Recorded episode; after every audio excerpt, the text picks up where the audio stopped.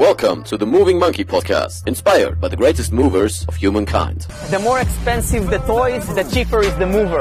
I am the greatest. At the end of the day, precision beats power, and time beats speed. Be water, my friend. The best reason to move is because you can. Moin Moin und herzlich willkommen zu einer neuen Episode des Moving Monkey Podcasts. Und heute habe ich einen besonderen Gast dabei, Timo Osterhaus. Schön, dass du da bist. Schön, dass wir es endlich mal geschafft haben. Ja, ähm, es ist schon äh, lange geplant, aber die letzte Umsetzung war dann ein bisschen schwierig. Da haben wir dann vorwiegend Coaching mit dir gemacht. Ähm, ja, und äh, Timo ist äh, Arzt, ist äh, jetzt auch komplett fertig und hat dementsprechend jetzt auch Zeit für diesen Podcast. Ähm, und das Besondere an Timo ist, dass er nicht einfach nur Arzt ist im Sinne der klassischen Schulmedizin, sondern du bist erstens, was mir natürlich besonders gefällt, weswegen ich dich hier eingeladen habe, du bist selbst Sportler, ja, ähm, bist äh, sehr leistungsmäßig auch ambitioniert, was das Ganze angeht. Ähm, Du bist, was ähm, die Medizin angeht, auch viel, viel breiter aufgestellt, als dein Studium dir eigentlich beigebracht hat. Ja, also Thema funktionelle Medizin, da hast du auch deine eigene Marke gegründet, Medletics. Und ähm, ja, da machst du sehr, sehr vieles Cooles, was ich hier einfach im Podcast gerne mal ein bisschen hinterfragen und hinterleuchten würde. Denn ich denke, dass das ähm, bei diesem ganzen Content, den ich mache, häufig zu kurz kommt, dass auch mal ein Arzt was sagt. Weil ich habe das Gefühl, es kommt äh, vieles häufig rüber wie Ärztebashing und das möchte ich einfach vermeiden ähm, und möchte da einfach einen Experten fragen. Deswegen schön, Timo, dass du hier bist. Ja, cool, Leon. Äh, vielen Dank für die Einladung. Wie du anfänglich gesagt hast, wir versuchen es schon ein bisschen länger. Ja, dem kann ich nur zustimmen. Ähm, das waren jetzt irgendwie, ich glaube, anderthalb Minuten Vorstellung von meinerseits. Ähm, ich glaube aber, sonderlich viel gefehlt hat da gar nicht. Ähm, und ich Ansonsten weiß gar nicht mehr, wo wir uns kennengelernt haben. Ähm, ich überlege gerade. Also ich, ich, ich glaube, das erste Mal, als ich dich kennengelernt habe, war bei ähm, deiner ersten Arbeitsstelle im Fitnessmarkt. Ich weiß nicht, ob sie ganz erste ist, aber bei äh, Patrick Ah, okay, Meinert. ja, ja, ja, nee, ist nicht die erste gewesen, okay. aber das war so mit die, mit die größte, das stimmt schon, definitiv. Okay. Ähm, aber ja, das ist jetzt, glaube ich, auch schon zwei oder drei Jahre her. Ne? Mindestens, Und, äh, mindestens. Mindestens, ja. ne? Und dann ja. haben unsere Wege sich nochmal gekreuzt äh, bei Björn, dem Songwolf Club ähm, Gründer, dem der ein oder andere was sagen sollte. Mit ihm habe ich ja auch schon einige Videos aufgenommen ja, mein Gewichthebementor, wenn man so will. Und äh, genau.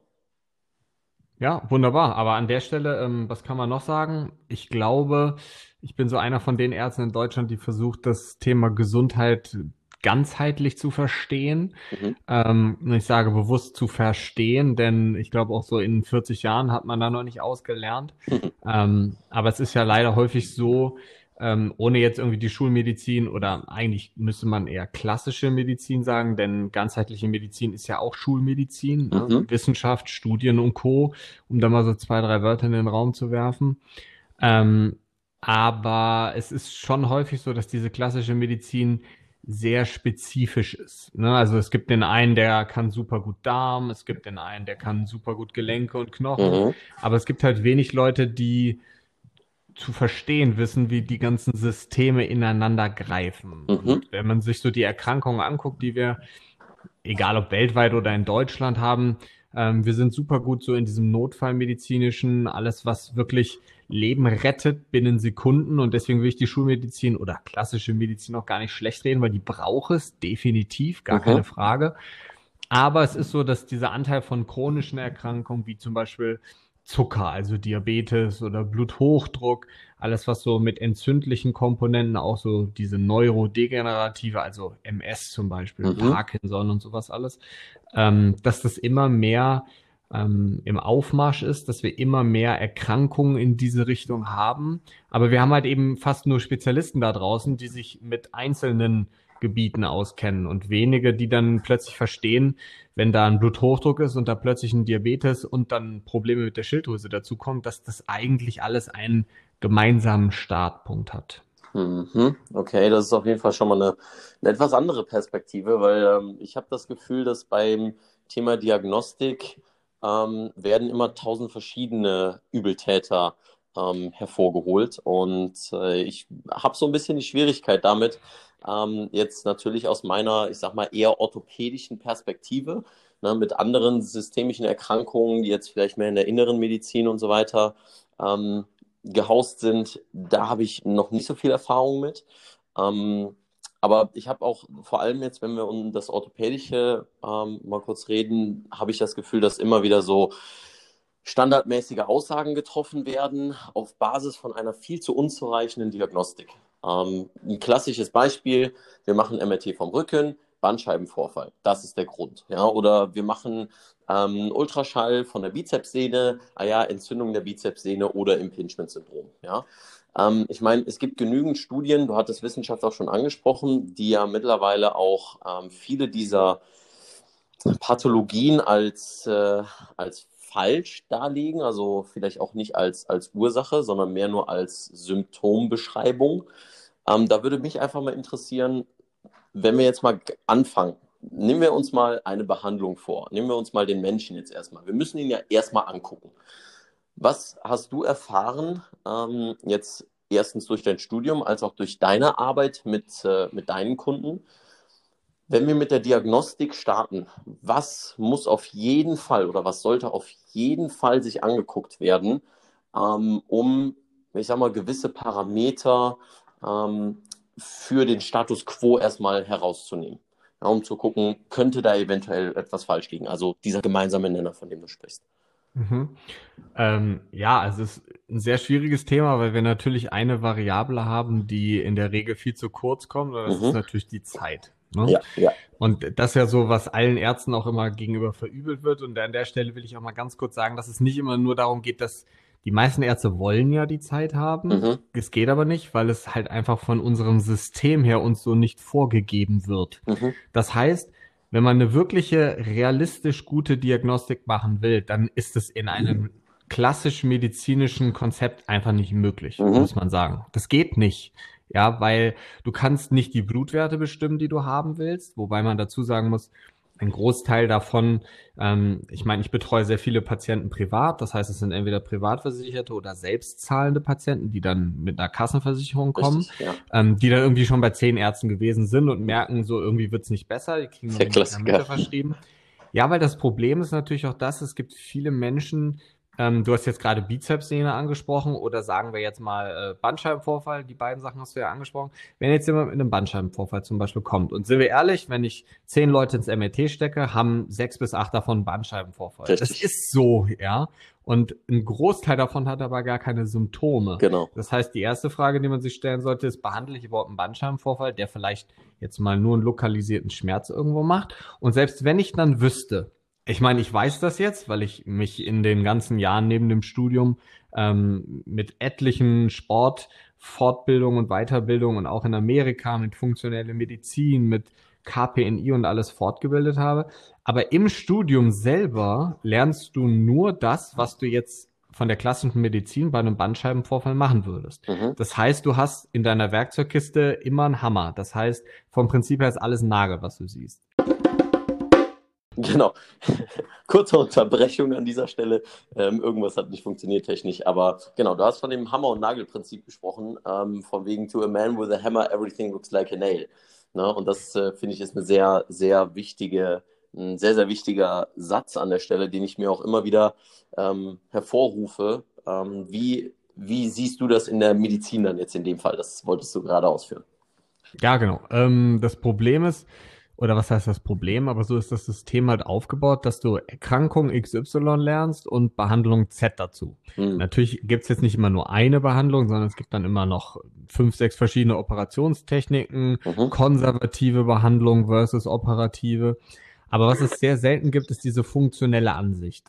Sei jetzt mal dahingestellt, ob das nur im System liegt, mhm. aber das Ding ist auch, stell dir jetzt vor, du hast nicht nur den Hammer, also zum Beispiel eine, eine operative Versorgung der Bandscheibe zum Beispiel, ähm, wobei dann die Bandscheibe logischerweise der Nagel wäre und dadurch, dass du nur die operative Versorgung kennst, ist ja jeder Bandscheibenvorfall der Nagel, da du nur den Hammer hast. Ja. Wenn du jetzt aber noch 35 andere Werkzeuge in der Hand hast oder in deiner Kiste hast, die du herausgreifen könntest, wie zum Beispiel jetzt ganz pauschal gesehen Mobilisation von Gelenken in der Wirbelsäule, Bewegung, Dysbalancen von verschiedenen Muskelketten, also vorderer zu hinterer Kette, ähm, eine fehlende Ansteuerung der Glutealmuskulatur zum Beispiel, wodurch der Rücken mehr kompensieren muss. All das sind ja Dinge, Mhm. Die ich jetzt genannt habe, die du im Studium gar nicht lernst. Mhm. Aber selbst wenn du sie lernst, hast du in sechs Minuten Zeit, die du mit dem Patienten hast, 0,0 die Chance, mehr als ein Werkzeug aus deiner Kiste rauszuholen. Mhm. Das geht gar nicht. Und deswegen ist das Problem, dass du als Arzt quasi ja verpflichtet bist, dem Menschen zu helfen.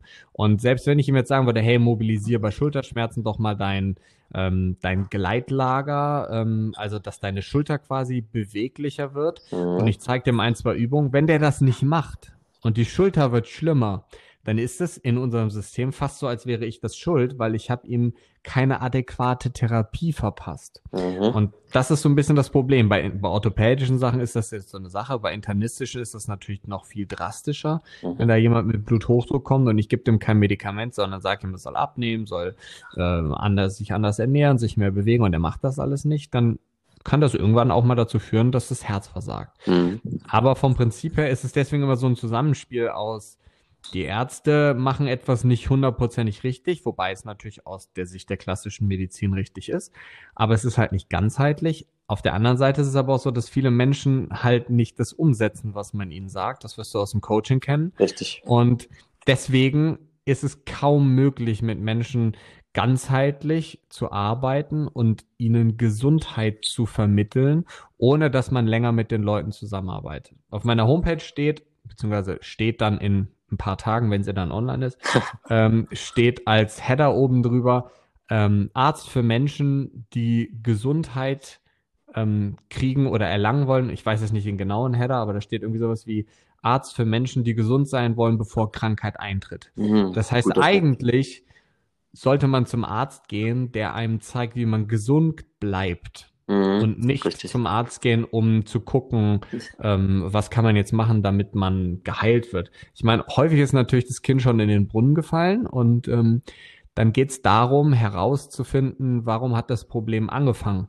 Weil du hast gerade eben angesprochen, es ist eigentlich alles ein Symptom, ja, ein Bandscheibenvorfall, natürlich ist irgendwo eine Erkrankung, aber es ist auch irgendwo ein Symptom dafür, Ja. dass man sich falsch bewegt hat oder dass irgendetwas nicht richtig läuft, weil ist ja nicht einfach so, dass man einfach einen Bandscheibenvorfall kriegt, ja. Also ist ja nicht so, dass Bandscheibenvorfälle genetisch vererbt wären. Ja? Mhm. Und selbst wenn Bluthochdruck zum Beispiel oder Diabetes eine genetische Komponente hat und es gibt sicher auch anatomisch genetische Veranlagungen, die dazu begünstigen, einen Bandscheibenvorfall zu kriegen, ist es aber ja dennoch so, dass man nicht mit einem Bandscheibenvorfall zur Welt kommt, sondern man macht irgendetwas, wodurch sich der Körper anpasst und das ist dann eine Anpassung, die in dem Moment sinnvoll ist, aber auf lange Sicht gesehen Krankheit bringt. Mhm. Ja, und ich meine, wir sind alle nur hier, wo wir jetzt sind, auf, aufgrund der Tatsache, dass verschiedene chronische Erkrankungen wie Bluthochdruck oder wie Rheuma entstanden sind, weil die uns früher immer vor irgendetwas geschützt haben.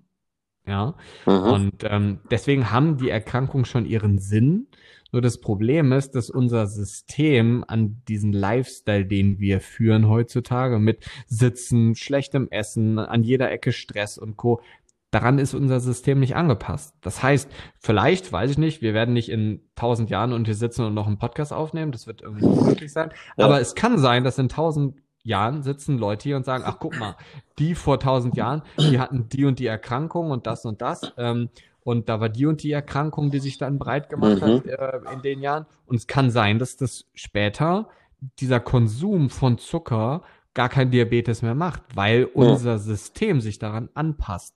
Und du merkst jetzt schon, ich habe jetzt zehn Minuten geredet, alleine das hätte jetzt schon die Zeit mit einem Patienten in der klassischen Medizin überschritten. Und ich persönlich finde, es gibt nichts Wichtigeres, als Menschen zu erklären, warum sie eine Erkrankung haben. Weil nur wenn sie es verstehen, können sie auch dagegen arbeiten. Mhm, mhm. Das ist ein sehr, sehr guter Punkt. Also ich finde, ähm, das, du hast viele coole Sachen angesprochen, die ich äh, auch in meinem Coaching natürlich übernehme oder ähm, die ich so, so ähnlich handhabe, weil ich einfach sehe, dass der der Grad der Betreuung nicht immer auf der direkten Ebene der beispielsweise Übung oder der Intervention basiert.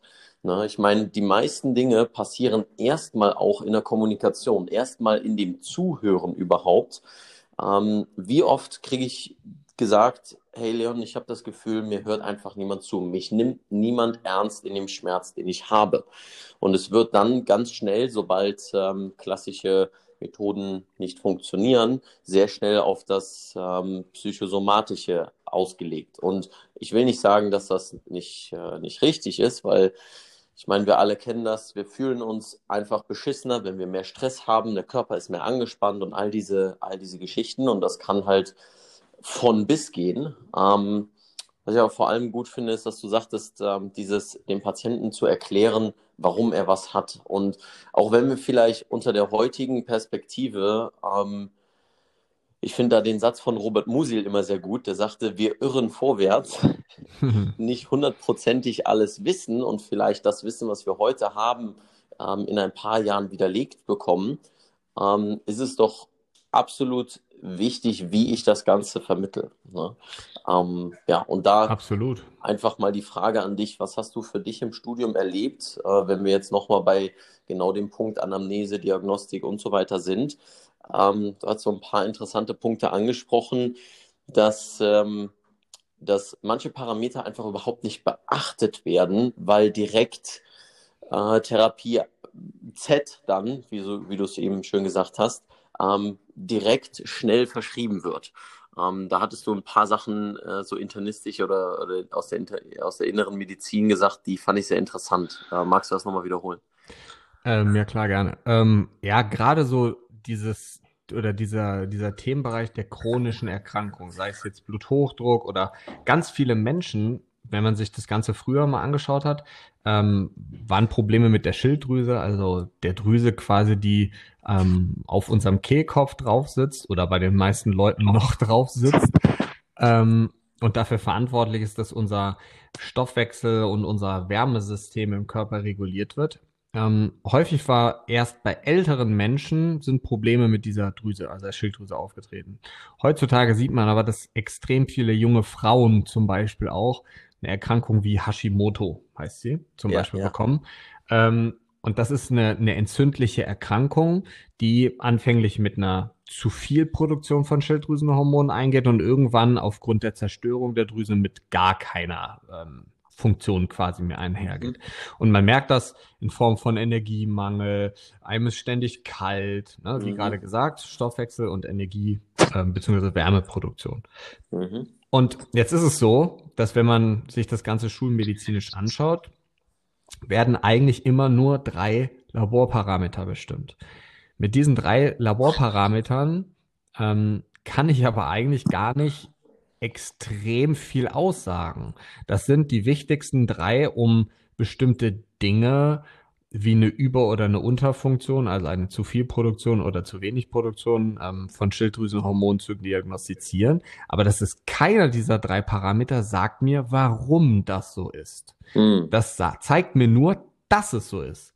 Aber warum das so ist, darum wird sich nicht gekümmert. Und es mhm. gibt wesentlich mehr Schilddrüsenparameter, die man sich anschauen kann. Da muss man dazu sagen, es, die meisten Labore bestimmen das auch nicht oder können das auch gar nicht bestimmen, weil es halt so wenig Ärzte machen und deswegen bieten es so wenig Labore an. Aber ich kann zum Beispiel ähm, gewisse Parameter der Schilddrüse, wie zum Beispiel das Reverse T3, für die Leute, die sich jetzt mit Schilddrüse ein bisschen auskennen, bestimmen. Und ähm, dann sehe ich zum Beispiel, dass jemand enorm viel Stress hat und vielleicht ist es gar nicht so, dass die Schilddrüse zu wenig Hormone produziert, sondern es werden zu viel aktive Hormone, also inaktive quasi gebildet. Wenn ich mir aber nur die drei normalen Werte angucke, sieht das aus, als wäre meine Schilddrüse kaputt. Ist sie aber mhm. gar nicht eigentlich. Mhm. Und das ist vom Prinzip her, ja, schau dir Beispiel Knieproblem, wenn wir bei Orthopädie wieder bleiben oder zurückgehen. Ähm, Leute kommen mit Knieschmerzen. Wie oft ist das Knie das Problem? Mhm. Ganz selten. Ne? Ja. Es sei jetzt klar, hast einen Meniskusriss und so, ja, gut, klar, Sportverletzung oder sowas, ja. Aber wenn du Knorpelschäden hast oder irgendwas in der Richtung, sel super selten. Natürlich sollte man sich das Knie angucken, keine Frage. Aber man kann sich jetzt einfach mal auf seine beiden Füße stellen und versuchen, nur das Kniegelenk zu bewegen, ohne ein anderes genau. Gelenk zu bewegen. Das geht gar nicht. Ja, du bewegst entweder die Hüfte oder deine Sprunggelenke mit. Und deswegen liegt es ja zum Beispiel nahe, dass aufgrund von einer einem nicht richtig funktionierenden Hüft- oder Sprunggelenk zum Beispiel, das Knie sich falsch mitbewegt. Und das sind Dinge, die werden sich in der normalen klassischen Medizin, es sei denn, du bist jetzt privat versichert, ne? dann ist es was anderes, weil dann hat der Arzt in der Regel äh, eine Stunde Zeit für dich ähm, oder irgendwas in der Richtung. Dann ähm, du kannst ja gar nicht diese Probleme lösen. Das ist vollkommen unmöglich und deswegen wird bei ganz vielen Verletzungen in der Orthopädie gesagt, ja einfach mal vier, fünf Wochen Pause Richtig. machen. Einfach mal nicht bisschen, bewegen. bisschen Fahrrad fahren, und, gehen zu schwimmen. Ja. ja. Und das löst ja nicht nur das Problem, sondern das macht langfristig vielleicht das Problem ja sogar dann je nach Ursache noch schlimmer, mhm. weil wenn du dich vier, fünf Wochen nicht bewegst, dann löst sich die Disbalance erstens nicht auf und du hast auch noch Muskelverlust, je nachdem wie aktiv du vorher warst. Also so eine wirklich richtig gute Lösung, um gesund zu werden, ist es nicht. Es ist eher eine Lösung, damit nicht noch mehr Probleme auftreten. Ja. Aber das ist ja so ein bisschen das, ne, wie man in den Wald hereinruft. Du hast eben gesagt, es wird sich immer nur, so, du hast dieses Psychosomatische angesprochen. Und ich meine, ähm, jetzt denk nicht an lila Elefanten. Ja, woran denkst genau. du? An lila Elefanten. Oder du kaufst den roten Rucksack und plötzlich haben alle Leute, ja. haben draußen rote Rucksäcke an. Das ist ja das, wo lenkt man seinen Fokus drauf? Und wenn ich immer zum Arzt gehe, weil es mir schlecht geht oder ich habe Knieschmerzen, dann setze ich meinen Fokus primär darauf und ja nicht darauf, was alles gut läuft. Und natürlich ist da so eine psychosomatische Schiene mit dabei, aber das kannst du ja in sechs bis zehn Minuten, das kannst du ja nicht identifizieren bei jemandem. Ob Richtig. das jetzt psychosomatisch ist oder ist es etwas, äh, wo es zu einem Fokusschiff kam und derjenige sich nur auf seine negativen Schmerzen oder Probleme fokussiert. Und ich meine, man weiß, dass ähm, wenn sich die, das Nervensystem oder wenn man sich das Ganze neuronal oder neuroathletisch anschaut, dann weiß man ja zum Beispiel auch, dass Schmerzen in der linken Hüfte auch ein Problem der rechten Schulter sein können. Genau. Ja, das ist ja, ne, und das ist so ein bisschen das Problem an der ganzheitlichen Medizin. Und ich habe vor, ich weiß nicht, vor vier Jahren oder so habe ich ähm, normales, in Anführungsstrichen, Coaching gemacht mit den Leuten, auch nur für eine Stunde und habe mich dann gewundert, warum die Leute teilweise keine Ergebnisse erzielt ja. haben. Und jetzt mittlerweile, gut, das ist jetzt ja auch eine ärztliche Betreuung, aber ich mache das auch nur mit Privatpatienten oder mit Selbstzahlern, wobei man sagen muss, die meisten Leute, die kommen, sind Selbstzahler, weil das die sind, die meistens schon bei zehn Ärzten vorher waren und keiner so richtig helfen konnte. Und da kommst du mit einem Termin nicht weit. Ja. Und ein Termin geht eine Stunde. Da brauchst du vier, fünf, sechs Termine in der Regel bis du überhaupt mal verstehst oder dahinter steigst, womit das Problem begonnen hat. Mhm. Ja, das ist ein sehr guter Punkt. Ähm, vom Rahmen her sage ich auch immer, ich möchte nicht eine einzelne Behandlung haben, wo in der ich halt den Leuten einfach nur sage, hey, mach mal diese und jene Übung, sondern es muss halt vorher evaluiert werden. Es muss in der Session selber geguckt werden, dass er am besten funktioniert. Und dann halt auch noch in der Betrachtung der Zeit, weswegen ich auch immer noch irgendwie im Coaching-Rahmen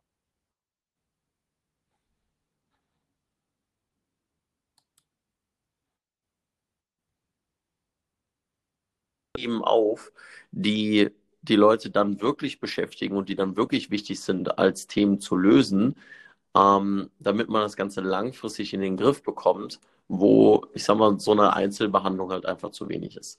Aber ich denke, das ist auf jeden Fall, sind das schon mal ähm, gute Gedanken rund um Diagnostik und Anamnese etc. Ähm, ich denke, wir, wir alle kennen das irgendwo, dass, dass es einfach zu wenig Zeit ist. Ähm, jetzt würde ich aber gerne noch mal so einen Schritt weitergehen, wenn wir uns den wenn wir uns den Menschen angucken und jetzt sagen, ähm, jetzt behandeln wir, ja, wir haben eine vernünftige Diagnostik gemacht, wir haben eine vernünftige Anamnese gemacht, jetzt gehen wir in den Schritt der Behandlung. Was ist dir vor allem, was die Behandlung angeht, sehr, sehr wichtig, wo du auch für dich Erfahrungen gemacht hast in deinem Studium ähm, oder auch in deiner Arbeit, ja, bei der ähm, du nie wieder darauf verzichten oder worauf du nie wieder darauf verzichten würdest? Jetzt orthopädisch bezogen oder generell? Gerne generell.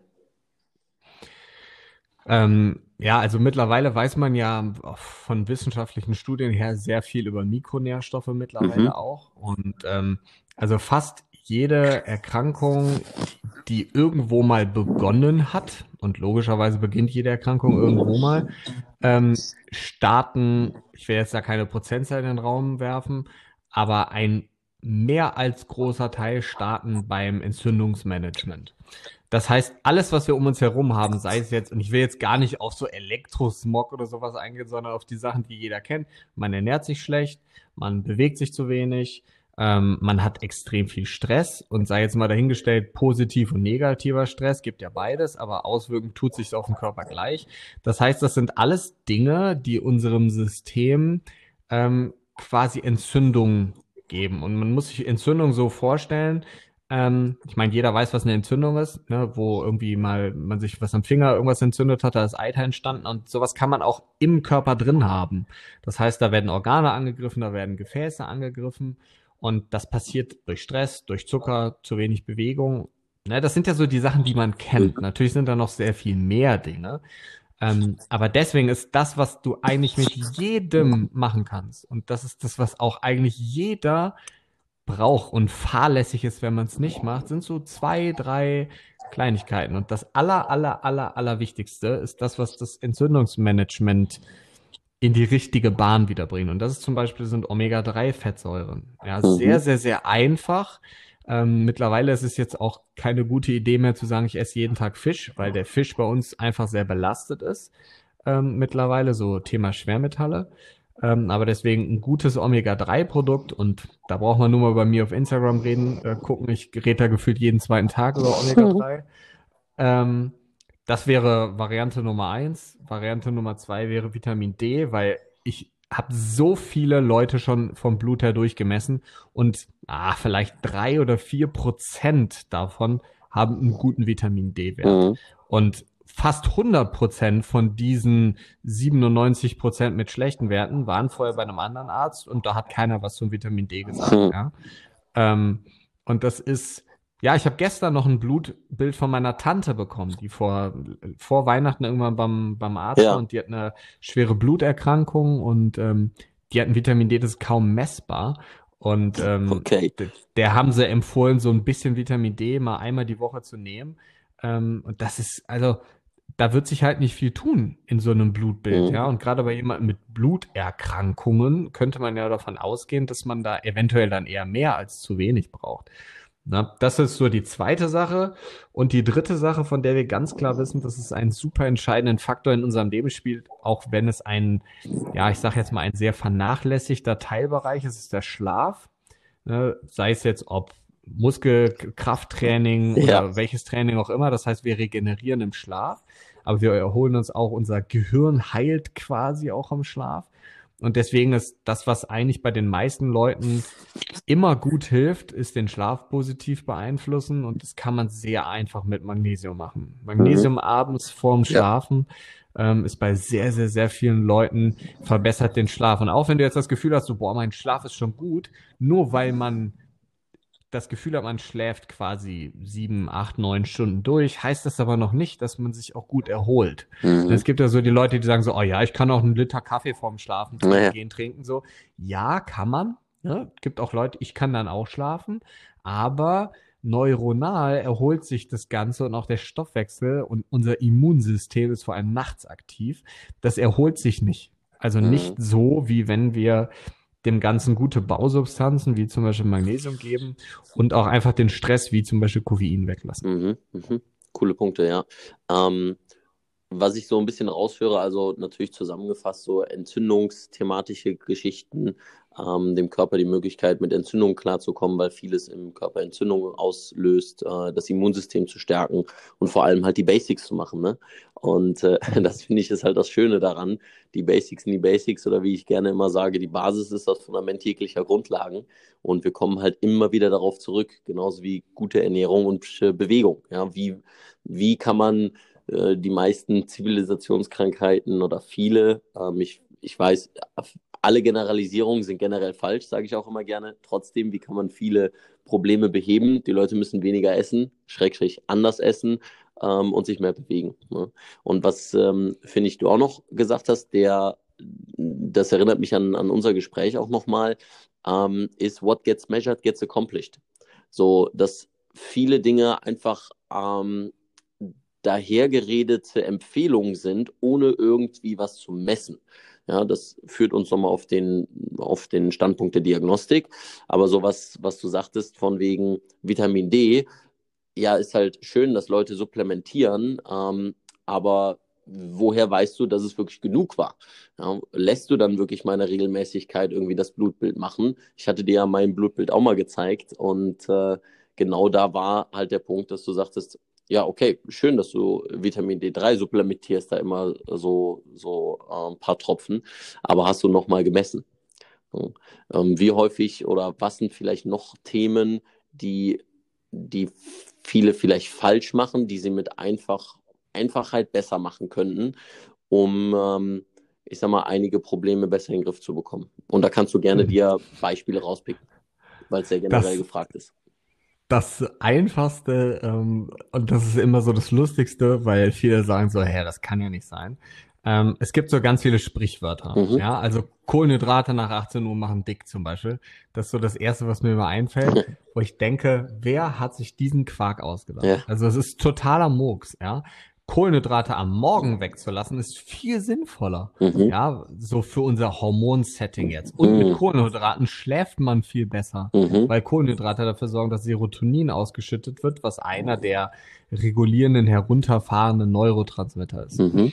Ähm, aber wenn man beim Essen bleibt, mal abgesehen davon, ganz viele Leute haben, ich meine, ich denke immer so, dieser Mythos ist dann schon vom Tisch, aber ich höre es immer so alle zwei Wochen dann, so, hey, Kohlenhydrate darf man doch abends nicht essen. Und ich denke immer so, hä, das weiß doch jetzt jeder seit fünf Jahren schon, dass das Quatsch Ja, aber das ist genauso wie mit den Knien vor die Zähne zu schieben, ja. dass das gefährlich ist, weißt du? Die, ja, das, die Diskussion hatte ich vor zwei Wochen auch mit ja. dem Orthopäden. ähm, und ähm, aber was wir tatsächlich als Menschheit sehr gut können und was wir aber extrem vergessen haben und deswegen macht es immer wieder Sinn, sich das so ein bisschen in seinen ähm, Lebensstil hervorzurufen, ist nichts essen. Hm. Das heißt einfach nicht immer essen. Also das Ding ist ja so, die Leute, allein dieser Sprichwort, ähm, wie heißt das?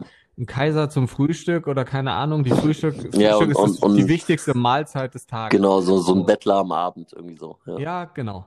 Es ist totaler Quark, weil es macht alleine, wenn man mal drüber nachdenkt, wann erholt sich unser System? Nachts, mhm. tagsüber nicht brauche ich, man muss sich jetzt nur mal die Situation vorstellen. Auch ist jetzt recht unwahrscheinlich, aber nicht so häufig steht wahrscheinlich ein Säbelzahntiger vor dir. Hm. Ähm, sagen wir jetzt mal, in Deutschland werden ja immer mehr Wölfe. Ja, stell dir jetzt mal vor, im Wald steht so ein Wolf vor dir.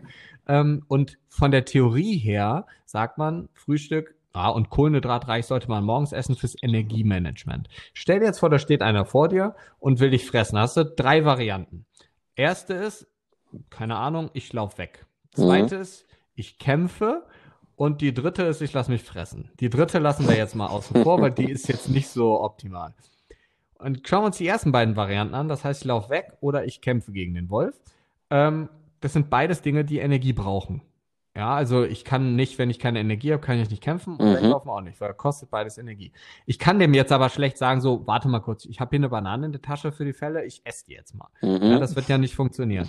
Das heißt, unser System, unser Körper kann aufgrund von verschiedenen Hormonkonstellationen, wie zum Beispiel dem Stresshormon Cortisol, was ein sehr gutes Hormon ist und was auch seine Relevanz hat, solange es nicht dauerhaft ausgeschüttet wird. Dieses Hormon macht binnen Millisekunden Energie. Das heißt, du kannst wegrennen. Das heißt, unser System kann immer auf Energie zurückgreifen. Hm. Das muss es aber nicht und das verlernt ist, weil wir ständig einen Kühlschrank haben und uns einreden, ich muss morgens essen, mittags essen, abends essen und jeweils noch einen Snack zwischendurch essen. Mhm. Weil dann das ja jemand sagt. Das heißt, sowas wie Intervallfasten zum Beispiel, also sich eine gewisse Zeit zu nehmen, wo man isst und wo man nicht isst, sagen wir jetzt mal zum Beispiel 16 Stunden nichts essen und 8 Stunden essen, wären 24. Ja, das heißt, man isst zum Beispiel so von ähm, weiß nicht, von 12 bis 20 Uhr oder von 12 bis 18 Uhr. Ähm, und die andere Zeit fastet man, da isst man nichts. Denn was macht Essen? Essen macht in unserem System und in unserem Körper Entzündung. Entzündung ist das, was wir runterkriegen wollen. Du machst ja auch nicht Krafttraining 24 Stunden. Du trainierst und erholst dich Mhm. davon. Und wenn ich jetzt aber frühstücke, dann nehme ich einen Snack, dann nehme ich Mittagessen, Snack und Abendessen, dann belaste ich meinen Magen und meinen Darm ja dauerhaft, die Mhm. ganze Zeit. Das heißt, der kann sich gar nicht erholen. Ja, es funktioniert überhaupt nicht. Und deswegen ist es viel sinnvoller, zum Beispiel zu sagen, hey, drei Tage die Woche, vier Tage die Woche mache ich mal so Intervallfasten. Da frühstücke ich erst um 12 Uhr und esse das letzte Mal um 17.30 Uhr, wenn das der Tag oder auch der Lifestyle überhaupt zulässt. Ne? Aber das wären zum Beispiel zwei ganz einfache Dinge, ne? also Kohlenhydrate, wenn dann morgens zu verzichten und Intervallfasten. Das wären zwei ganz einfache Dinge und noch eine Sache, die ganz einfach ist, die man ganz einfach und ganz schnell wieder sein lässt, weil es ziemlich brutal ist, ist Kälte.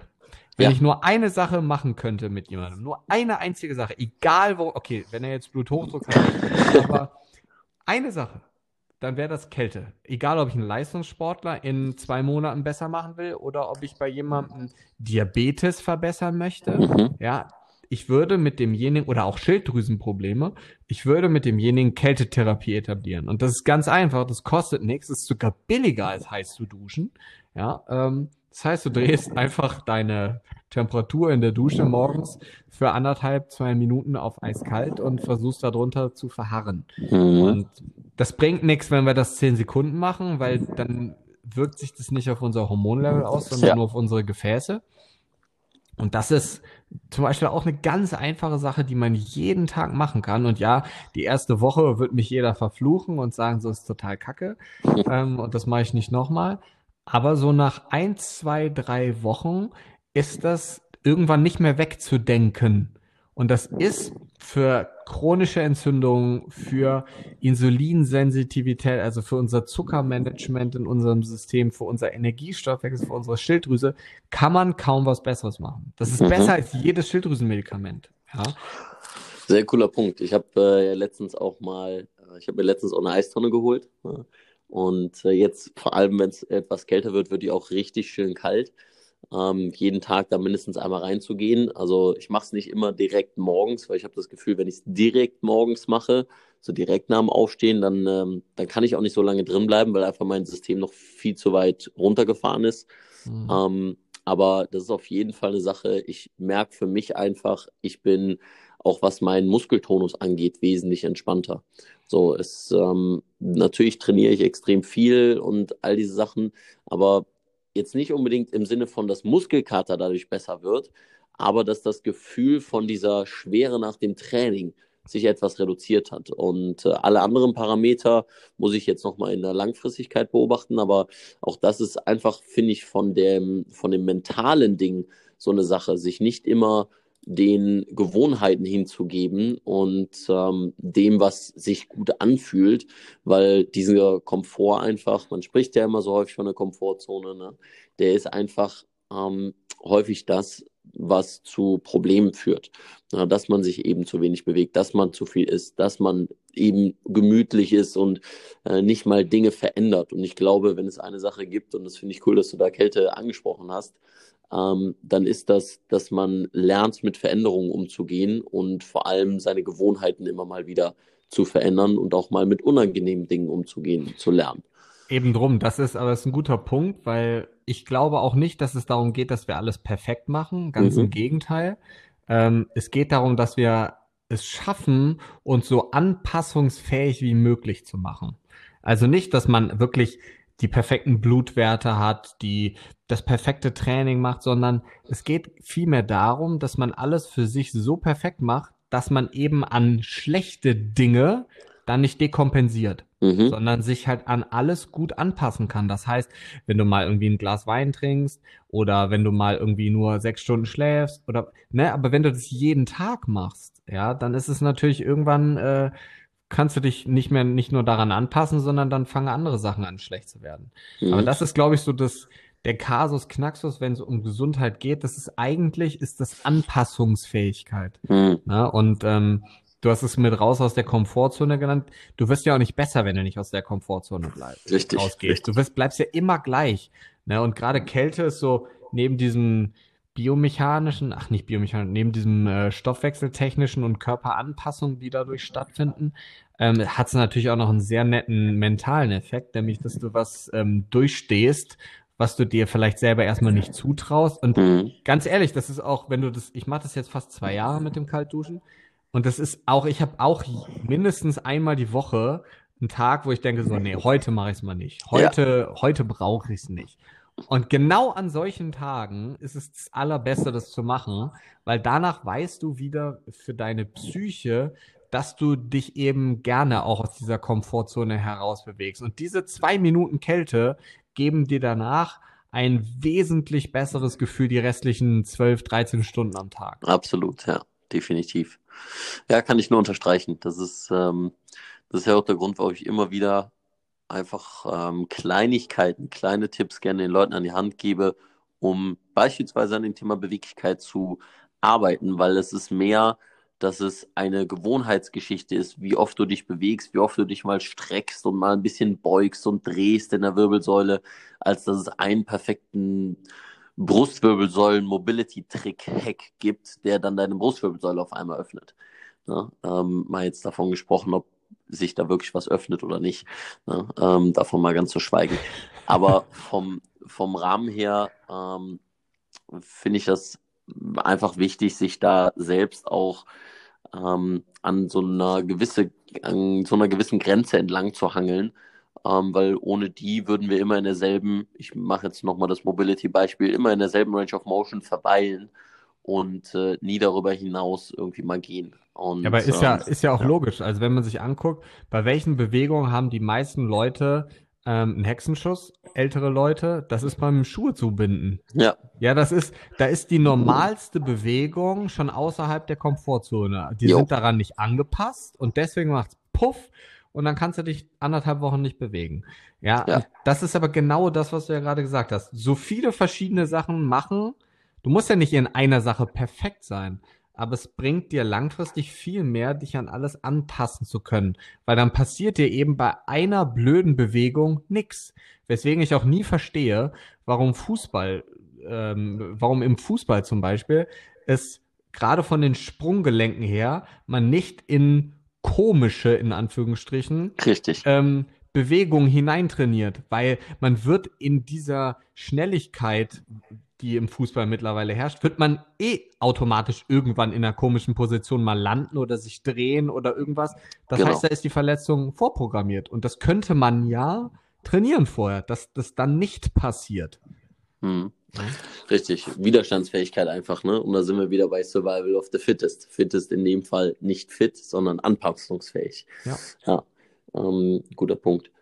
Ähm, was ist denn etwas, was du für dich in dein eigenes, ähm, jetzt gerne nochmal so ein bisschen mehr um auf das Thema Bewegung einzugehen, da ähm, du, wie gesagt, auch das Thema Bewegung ähm, für dich m, einfach kennst, deinen Körper da kennst, ähm, selbst sportlich bist und äh, das ein Punkt ist, den ich mir von vielen, ja, sowohl Ärzten als auch Therapeuten äh, wünschen würde, dass sie sich mit Bewegung auseinandersetzen. Ähm, wie trainierst du denn aktuell, vielleicht jetzt, ich meine, Corona Morona schränkt das natürlich ein bisschen ein, aber ähm, was ist so dein, dein Trainingsziel und äh, worauf ja, fokussierst du dich, wenn du dich bewegst? Ja, das ist, hat sich gewandelt in den letzten Jahren, definitiv. Ich bin zu dem Ganzen gekommen, weil ich einen retropatellären Knorpelschaden habe, also einen Knorpelschaden hinter der Kniescheibe. Hm. Ähm, so schlimm, dass ich operiert werden sollte.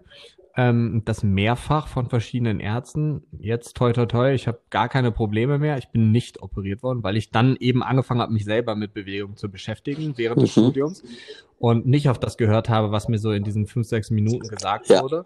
Und ich habe gar keine Probleme, überhaupt nicht. Ja, also wirklich 0,0 seit bestimmt vier Jahren nicht. Ähm, und also ich hatte zwischendurch so eine Bodybuilding-Phase, wo ich eigentlich nur ähm, aufs Aussehen trainiert habe und weniger auf so funktionelle Geschichten. Ähm, dann kam irgendwann so meine CrossFit-Phase, äh, wo ich dann eine CrossFit-Ausbildung gemacht habe, ähm, also so ein äh, Level 1 CrossFit-Coach, eine eigene Ja. Box mit aufgebaut habe, hier ein Fitnessstudio Mhm. geleitet habe. Ja, wie würde man es wie würde man es nennen mittlerweile? Also jetzt gerade im Moment habe ich so vor acht, neun Wochen so ein bisschen auch so Joggen für mich entdeckt, muss ich zugeben. Aber jetzt nicht so 60 Minuten Joggen, sondern einfach morgens aufstehen, um den Kopf freizukriegen, so 20 Minuten ein bisschen Herzfrequenz hoch Ja, und dann geil. abends aber nochmal Krafttraining machen. Ähm, das heißt also, wenn ich sagen würde, was ich mache, ich mache schon primär Krafttraining, was aber immer anders ist. Also ich würde jetzt nicht sagen, ich habe so den mega festen vorgefertigten Plan. Ich brauche schon einen Plan, weil wenn ich keinen habe, dann mache ich irgendwie alles, aber auch irgendwie nix so richtig. Kenne ich, ja. Ähm, und das ist so ein Problem. Je mehr du weißt, desto mehr weißt du irgendwie, dass du nichts weißt, habe ich so das Gefühl. Ähm, hört sich erstmal abstrus an, aber deswegen habe ich lange Zeit mich coachen lassen von jemandem. Das hat dann aber irgendwann auch nicht mehr so richtig funktioniert. Und ähm, ich muss sagen, ich mache mittlerweile eigentlich eine, eine Kombination aus Ober- und Unterkörpertraining, immer mit einem etwas unterschiedlichen Fokus, ähm, kombiniert mit ähm, Atemübungen, die du mir gezeigt hast. Und ähm, ja, in der Regel so 60 Minuten Training. Manchmal mache ich, ich habe ein Rudergerät hier im Keller. Ich muss sagen, ich habe auch ein äh, Langhantel, Kettlebells und sowas hier im Keller. Also ich habe schon definitiv mehr Möglichkeiten als die meisten anderen. Sehr cool, ja. Ähm, wobei man sagen muss, ähm, auch, also ist jetzt ja nicht so, als würde drei Monate lang mit dem eigenen Körpergewicht kein Training gehen. Es ist halt anders. Ähm, aber ich versuche schon definitiv immer an irgendwelchen Defiziten zu arbeiten. Das heißt, wenn ich merke, geht irgendwas nicht. Ich habe zum Beispiel immer so ein bisschen einen Struggle mit der Schulter auf der linken Seite. Ähm, und da versuche ich definitiv ähm, immer irgendwie neue Sachen, neue Übungen, hole mir Inspiration irgendwo, probiere viele Sachen selber aus. Ähm, aber man muss schon sagen, also ich habe das Ganze vor fünf Jahren wesentlich leistungsorientierter gemacht als mittlerweile. Also ich hatte zwischendurch Kreuzheben 240 Kilo für zwei Wiederholungen und ähm, da war dann eher so der Fokus Stärke. Jetzt im Moment ist es eigentlich wirklich eher ähm, dieses Funktionale, also dass alles gut geht.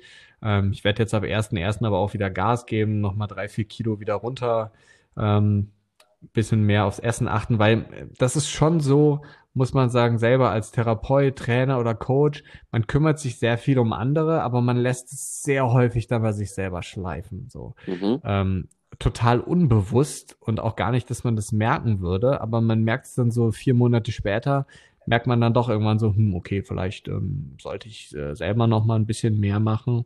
Ähm, aber ich würde schon sagen, Stunde Training am Tag und dann Kombination aus Langhantel, Kettlebell, ähm, irgendwie sowas in die Richtung und dann auch eher so wirklich, man muss schon sagen, es ist schon so ein bisschen klassisch. Also ich mache eher wirklich so acht bis zwölf Wiederholungen. Ich mache jetzt wenig so komplette CrossFit-Workouts oder sowas. Ne, das mache ich schon sehr Mhm. wenig, muss man sagen. Okay. Ja, cool. Also sehr variationsreich einfach auch da und ähm, bleibst, ja, bleibst in Bewegung und ähm, eigentlich beachtest ja auch die Dinge, die du selbst auch den Leuten empfiehlst. Ne? Und da finde ich, ist da einfach der wichtigste Punkt, ähm, dass man hinter den Dingen steht, die man empfiehlt und selbst äh, ein Practitioner ist, selbst äh, die Dinge umsetzt ja, und weiß, sie umzusetzen und eben nicht nur aus der Theorie irgendwas zu machen. Ähm, sehr, sehr cool. Was ist denn für dich jetzt so mal kurzer kleiner Blick in die Zukunft, wo du dein Studium jetzt abgeschlossen hast? Ähm, was steht für dich jetzt als nächstes an? Was ist dein Ziel mit Mathletics? Und äh, ja, ich sag mal so, vor allem auch, ähm, wer kann sich gerne bei dir melden? Welchen Leuten hilfst du am liebsten? Ja, das ist so ein bisschen zweigeteilt. Also Ich werde ab Februar ähm, für drei Tage in der Praxis anfangen, ähm, aber Aha. bewusst nur drei Tage, weil ich halt meine eigenen Sachen weitermachen möchte. Mhm. Ähm, das heißt, ich habe letztes Jahr mit einer Psychologin zusammen, der Alessia, eine Akademie für Trainer gegründet, weil wir einfach die Vision haben, ähm, dass wir sagen, wenn Gesundheit in Deutschland größer werden muss oder soll, dann macht es Sinn, dass wir Leuten Gesundheit beibringen, die mit Menschen viel Zeit verbringen können. Das heißt mit Trainern und mit Coaches. Ähm, da haben wir eine Ausbildung kreiert zum Health Coach, ähm, die mehrere Wochen umfasst und Mhm. ähm, mit Live-Kommunikation mit uns ist, also mit Live-Calls quasi, aber auch in Form ähm, von Videos absolviert werden kann, was natürlich ähm, möglich viele Freiheiten jetzt zu Corona und Co. schafft. Ähm, das ist die eine, die eine Baustelle oder das ist die eine Möglichkeit. Ne? Das ist die Mathletics Academy, also so wie Medizin und Athletik, Mathletics. Und ähm, dann gibt's noch mein eigenes Ding, das heißt, wo Patienten, die sich nicht gut aufgehoben fühlen, Menschen mit chronischen Erkrankungen, die einfach von ähm, ich sage jetzt mal, von Medikamenten weg wollen, vielleicht mal eine ganzheitliche Sicht auf das Ganze haben wollen. Ich habe sehr viele Menschen mit Schilddrüsenproblemen, aber auch viele mit Darmproblemen. Mhm. Ähm, das ist alles, läuft alles über mich, also alles über Timo Osterhaus selber. Kann man bei Instagram gucken, kann man mir sonst aber auch eine E-Mail schreiben und auf der Homepage gucken. Timo Osterhaus.com ist das, die ist ab nächster Woche wieder online, die wird nämlich gerade überarbeitet. Und ja, ich muss sagen, ich, ich, ich kreiere halt gerne Sachen, bringe Leuten gerne Sachen bei, weil ich halt einfach die langfristige Vision habe, dass dieses ganze Gesundheitsthema in, in Deutschland einfach größer wird und ähm, vor allem, dass viele Menschen verstehen, warum sie eine gewisse Erkrankung haben oder was sie auch tun können, damit diese Erkrankung weniger wird oder auch weggeht. Na, auch Diabetes kann man heilen, je nachdem, in was für einem Stadium man sich befindet. Und ähm, da sind einfach viele Sachen, die auf meiner Liste stehen, wie YouTube und Co., ähm, die ja da schon länger stehen. Ähm, ne, das weißt Haben du wir ja schon auch. mal drüber gesprochen. ähm, aber das ist definitiv ähm, jetzt eine andere Sache als vor zwei Jahren, weil das Studium einfach vorbei ist. Das heißt, die größte Hürde für mich ist geschafft. Ähm, ich habe sehr viel Zeit jetzt wieder und da muss man einfach gucken, wo man wo man die Energie und die Zeit hin investiert, weil es ist natürlich schon so, Social Media gibt extrem viele Möglichkeiten. Ähm, man muss halt immer ganz genau, dieses Marketing spielt ja mittlerweile eine Riesenrolle. Wie sagt man was, wie kommuniziert man was, damit es viele Leute sehen. Und das Ziel sollte schon langfristig sein, dass viele Leute etwas sehen, damit viele Leute davon profitieren können, weil Gesundheit gibt's halt einfach viel zu wenig in Deutschland und es ist halt mhm. alles viel zu krankheitsbasiert, meiner Ansicht nach. Und ähm, ja, ich will in dem Bereich definitiv einen Fußabdruck hinterlassen und ähm, was dafür nötig ist, ähm, das wird sich zeigen. Sehr cool, ja. Freut mich zu hören. Also mehr Salutogenese statt Pathogenese. Ne, Fokus auf die Gesundheit statt Krankheit. Ähm, das ist eigentlich ein schöner, schönes Schlusswort an der Stelle. Ähm, und ich hoffe, ich kann meinen Beitrag dazu leisten, dass du da deine Sachen äh, an noch mehr Leute tragen kannst, weil ich da auch ähm, sehr viel Wert drin sehe und ich sehe ja, wie viel du da an äh, Zeit und Mühe reinsteckst und das ist mir immer besonders wichtig, dass ich immer Dinge empfehle, die, die ehrlich sind, die auch mit äh, sehr viel Tiefgang da vermittelt werden. Und äh, genau deswegen danke, dass du hier warst. Danke, dass wir das gemacht haben, endlich. Und äh, alles weitere packe ich einfach in die, in die Beschreibung. Da kann sich jeder dann nochmal auf deinen Social Media Kanälen, auf deiner Webseite und so weiter umschauen und sich dann bei dir melden, wenn er irgendwelche Themen mit dir besprechen will oder sonstiges. Instagram, E-Mail und Co. alles darunter. Und äh, ja, gibt es sonst noch etwas, was du abschließend sagen möchtest? Ähm, was dir noch wichtig ist. Ja, ein äh, großes Danke an dich, ähm, dass du den Leuten hier eine Plattform bietest. Ähm, das machen einfach viel zu wenig Leute und wir kennen uns ja jetzt schon länger. Das heißt auch hinter der Kamera oder hinter dem Mikrofon yes. und ähm, das heißt, ich kann das mit der Ehrlichkeit ähm, auch nur zurückgeben und ähm, von daher ja, also meldet euch, wenn ihr Fragen habt und sonst an dich großes Kompliment und äh, mach weiter so. Ja, super, ich danke dir und dann würde ich sagen, schließen wir das Ganze ab mit Keep Moving. Stay sexy und bis zum nächsten Mal. Ciao.